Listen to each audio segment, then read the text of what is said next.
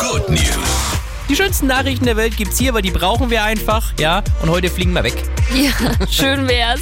Ähm, es ist eine Geschichte von einem Typen, der ist 2,15 Meter groß. War mit einem Flugzeug unterwegs, wollte sich in seinen Sitz setzen und hat gemerkt, okay, mit 2,15 Meter in diesen Standardsitzen, es funktioniert Da nicht. stößt man mal an mit den Kniescheiben. Nicht nur das, der hat, es hat der hat gar nicht hinbekommen, sich wirklich zu setzen, weil er nicht wusste, wohin mit seinen Beinen und so. Und auf einmal tippt ihn, man sieht das in dem Video, eine Frau von hinten an und sagt, wollen wir Platz tauschen? Und ähm, sie saß nämlich am Notausgang, wo so extra viel Beinfreiheit ist. Und dann hat sie einfach mit ihm Platz getauscht und hat den schlechteren Sitz für sich genommen. Vor allem, der, der extra bezahlt wahrscheinlich sogar dafür. Ey. Bestimmt, ja.